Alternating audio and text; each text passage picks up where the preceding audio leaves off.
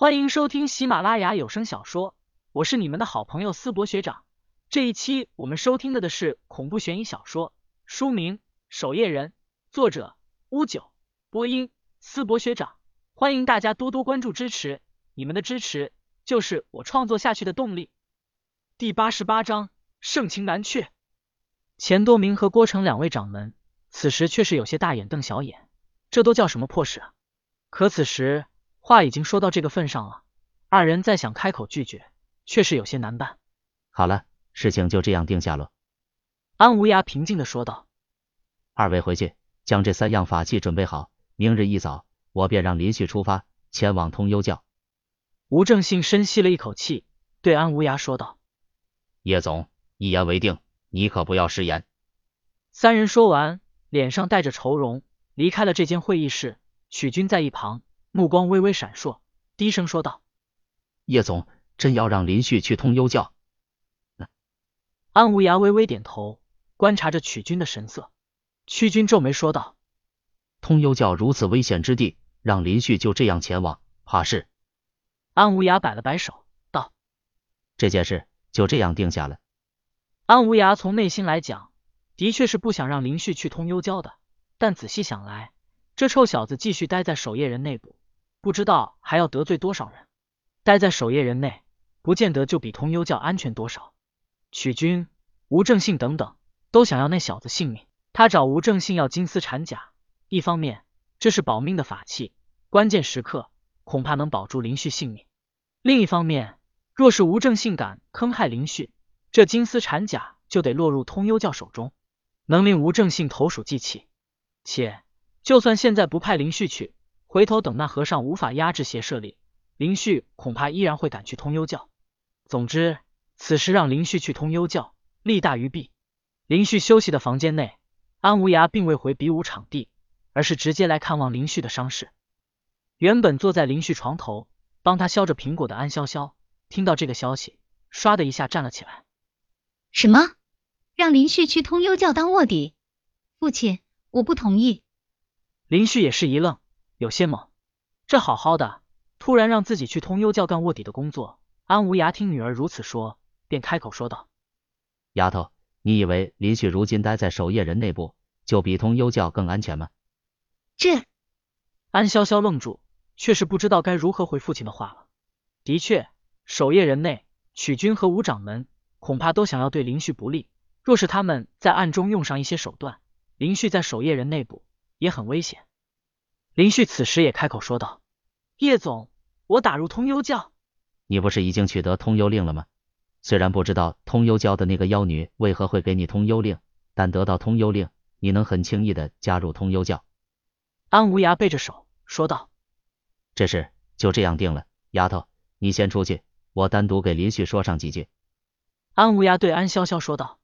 安潇潇虽然还想要再劝劝父亲，让他改变主意。但看安无涯的样子，恐怕不会轻易改变这个决定。好，安潇潇无奈的走出房间。叶总，难道通幽教那边出了什么情况？林旭此时开口问道。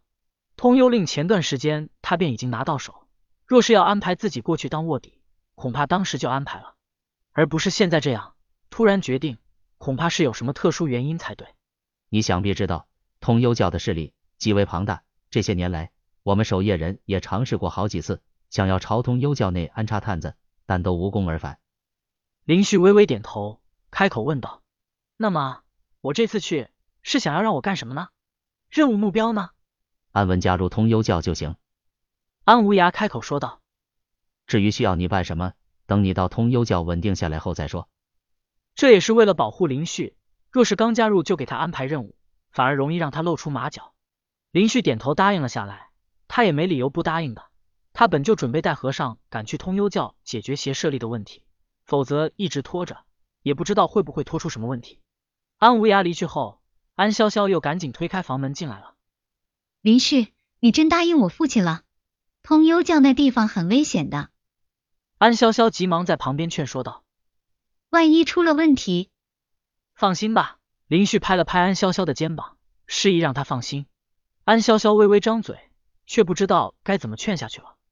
很快便到了第二天清晨，安无涯又来了，带着三件法器。金丝缠甲、天罡定水珠、鬼仙笔。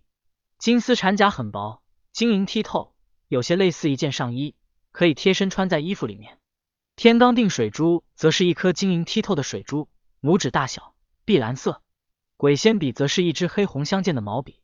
这金丝缠甲能保护我，那这鬼仙笔和天罡定水珠呢？林旭穿上金丝缠甲后，好奇的看向安无涯，问道。安无涯摸了摸鼻子，说道：“天罡定水珠和鬼仙笔都需要太成门和无极门的特殊咒法，才能发挥出他们的真正威力，你用不了的。”林旭一愣，说道：“没用，没用，叶总您还给我拿来干啥？”我也没准备要。党国前两位掌门听闻你要去通幽教卧底，非要借给你，盛情难却。盛情难却。林旭抓了抓头发，反正是好东西，赵丹先收下再说吧，总有能派上用处的时候。将这三样东西收好后，安无涯说道：“我已经安排郑平先提前送你回上港市，记住，到了通幽教后，一切小心。”我去给潇潇和谢前辈说一声。林旭此刻站在庭院内。便准备转身进屋，安无涯则开口道：“行了，直接走吧。你要是去告别潇潇那丫头，怕是舍不得让你走了。等你安全回来后再说吧。”林旭听到这，微微点头，忍不住看了一眼屋子的方向，深吸了一口气，便往停车场的方向而去。停车场，郑平只是得到叶总的通知，提前送林旭回上岗市。郑平认为是林旭在之前的比武时被肆意的剑气给伤到了。需要回去养伤。林旭到停车场后，刚到郑平面前，二人打了一声招呼后，便准备上车。没想到这时，吴天昊却是从后面小跑过来，来到林旭面前，气喘吁吁的说道：“大哥，大哥，你这是去哪？”